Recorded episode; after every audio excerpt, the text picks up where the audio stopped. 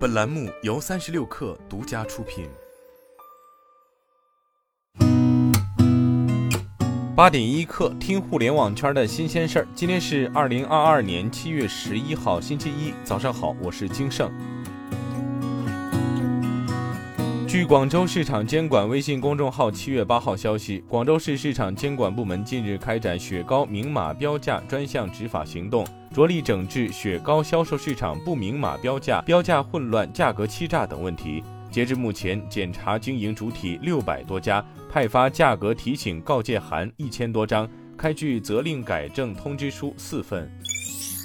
据一公司报道，生物医药产业是上海战略性新兴产业的重要支柱，也是上海三大先导产业之一。记者近日从上海杭州湾经济技术开发区了解到，上海首个核酸产业园将于本月中旬在开发区正式开工。核酸产业园占地三平方公里，先期将打造七百二十亩核酸产业首发地先行区。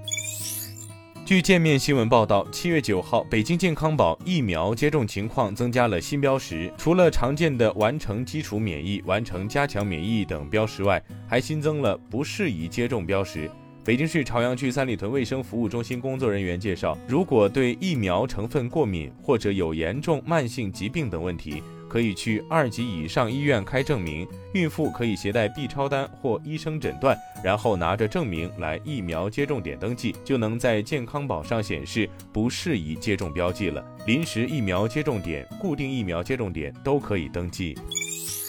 据财联社报道，从天津市住房公积金管理中心获悉。缴存单位在缴存2022年6月份住房公积金后，可办理2022年度住房公积金缴存额调整。国家机关、事业单位及其职工按各百分之一或各百分之十二的比例缴存住房公积金，其他单位可根据自身情况，在百分之五至百分之十二间自主确定单位和职工的住房公积金缴存比例。单位与职工的住房公积金缴存比例应当一致。生产经营困难单位可申请降低住房公积金缴存比例，最低可以降低至百分之一，或者申请缓缴住房公积金。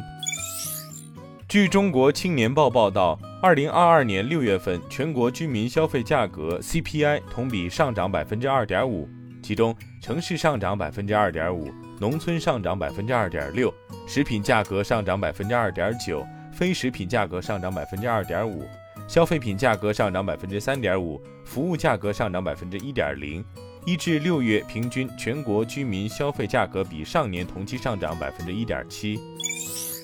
福特汽车上周五宣布，因起火风险，将在美国市场召回新一批十万辆混合动力车。新召回的车型涵盖2020至2022年的部分车型，包括福特翼虎、Maverick 和林肯海盗船。这些车型都配备了2.5升混合动力插电式混合动力发动机。召回的车型存在起火风险。据福特介绍，如果发动机出现故障，可能会释放出大量发动机油和燃油蒸汽，并且可能会积聚在点火源附近，从而造成火灾。